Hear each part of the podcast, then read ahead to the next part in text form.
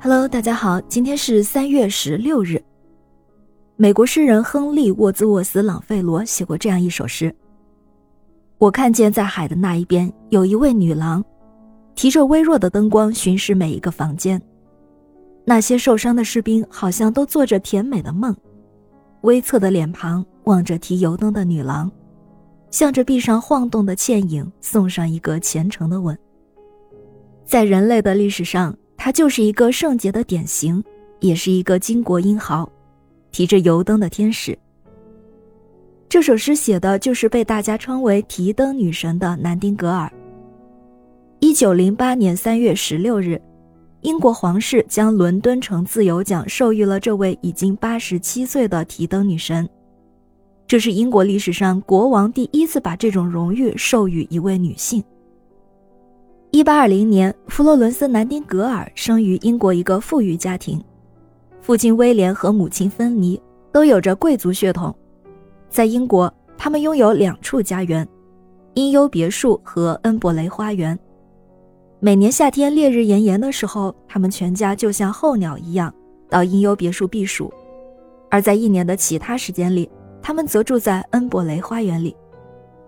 小小的弗洛伦斯·南丁格尔的童年就是在这样天堂般的环境中度过的。可是，让人感到奇怪的是，他的兴奋点却往往不在小伙伴们身上。他爱骑小马，爱和身边的小猫、小狗、小鸟们聊天和玩耍，他乐于照看它们。有一次，一只小山雀死了，他用手帕把小鸟包起来，把它埋在花园内的松树下。还竖起了一块小墓碑，上面写了墓志铭：“可怜的小山雀，你为何死去？你头上的皇冠是那样美丽，但是现在你却躺在那里，对我不理不睬，不闻不问。”在恩伯雷花园一片繁荣的时候，多愁善感的南丁格尔却看到了花园外面的满目凋敝。一八三七年的一天。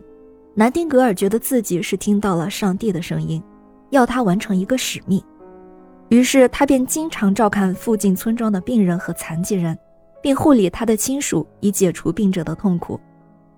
而在当时英国人的观念中，与各式各样的病人打交道是非常肮脏而危险的。南丁格尔的家庭当然的也反对南丁格尔从事护理这样的工作。出生在这样一个富裕家庭的南丁格尔，当然也跟随着父母到处旅行，增长见识。他们遍游法国、意大利、瑞士各地，沿途饱览湖光山色、艺术古迹，并且到处考察社会人情。可是南丁格尔的欧洲大陆旅行，更是让他发现医院里的护理情况极为恶劣。他觉得英国应该有人专门从事护理工作，他决心要做一个护士。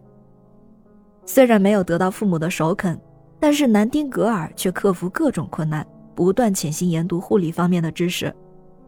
身为大家闺秀的南丁格尔也结识过两位极为知心的男友，一位是他的表亲亨利·尼克逊，另一位是查理·麦恩斯。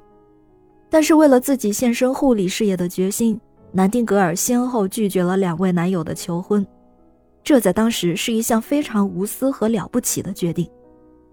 一八五三年。土耳其、英法等国与俄国爆发了克里米亚战争，当时英军的医疗救护条件非常低劣，伤员死亡率竟高达百分之四十二。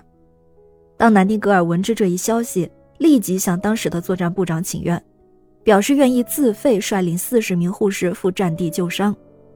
在抵达战地最开始的时候，医师们基于传统认识和嫉妒心理，主张说如果没有医师指示，就不让护士们涉足病房。在这样的情况下，南丁格尔首先着手进行改善伤兵的饮食，换洗肮脏的衣服，共同致力清理工作。三个月下来，他清理好一万件衬衫。为了收容八百名新伤患，他自己出钱支付紧急修理病房的费用。南丁格尔就以这样积极服务的精神，终于化解了军医们的敌视心理，更是赢得了伤患的敬爱与信任。南丁格尔还拿出自己的三万英镑为医院添置药物和医疗设备，并且积极改善伤员的生活环境和营养条件，整顿手术室、食堂和化验室。当初只能收容一千七百名伤员的战地医院，经他的安排，竟能接收到三千到四千名伤员。